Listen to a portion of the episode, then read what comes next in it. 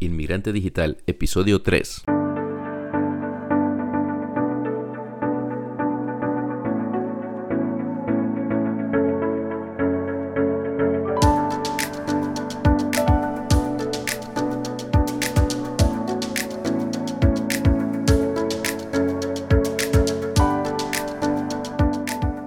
Hola, ¿qué tal? Bienvenidos al episodio número 3 de Inmigrante Digital, un podcast en el que hablamos del mundo de la inmigración a los Estados Unidos.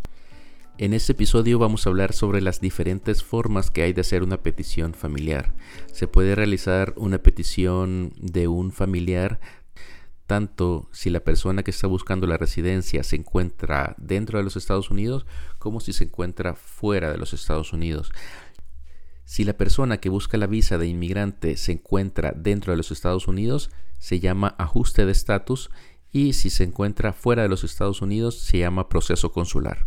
Tanto el ajuste de estatus como el proceso consular eh, tienen diferentes tarifas que hay que pagar. Cabe destacar que todas estas diferentes tarifas que voy a mencionarles ahorita no se hacen todas juntas, sino que, sino que se hacen a medida el caso va avanzando.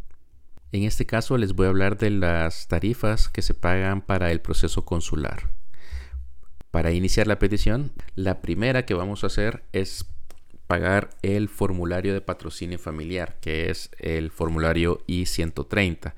Este tiene un costo de 535 dólares. Esta es la primera tarifa que vamos a pagar para dar inicio a nuestra petición. Es la única que vamos a pagar para comenzar una vez aprobado el formulario I-130, nuestro caso va a pasar al National Visa Center o NBC y vamos a tener que hacer la cancelación de dos tarifas más.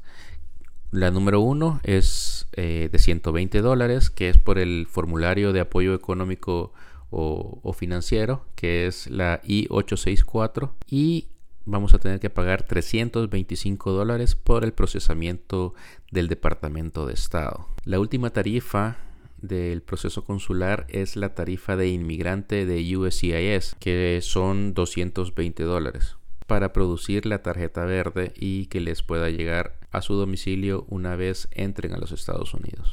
Cabe mencionar un gasto más dentro del proceso consular y es el examen médico, ya que al momento de que el NBC les asigna una cita en la embajada americana de su país, van a tener que realizarse un examen médico con médicos autorizados por la embajada americana. Estos chequeos médicos pueden tener un costo de 200 dólares o más. Una sugerencia es que revisen las vacunas que tienen que tener puestas para ese día ya que si no las tienen puestas van a tener que realizarlos en el consultorio del médico autorizado y esto puede sumar bastante en su factura final. Muchas gracias a todos por haber escuchado el episodio. Los invito a visitar inmigrantedigital.com y que puedan dejar sus preguntas, comentarios, sugerencias, ideas para próximos episodios. Y recuerden seguirnos en su reproductor de podcast favorito. Hasta la próxima.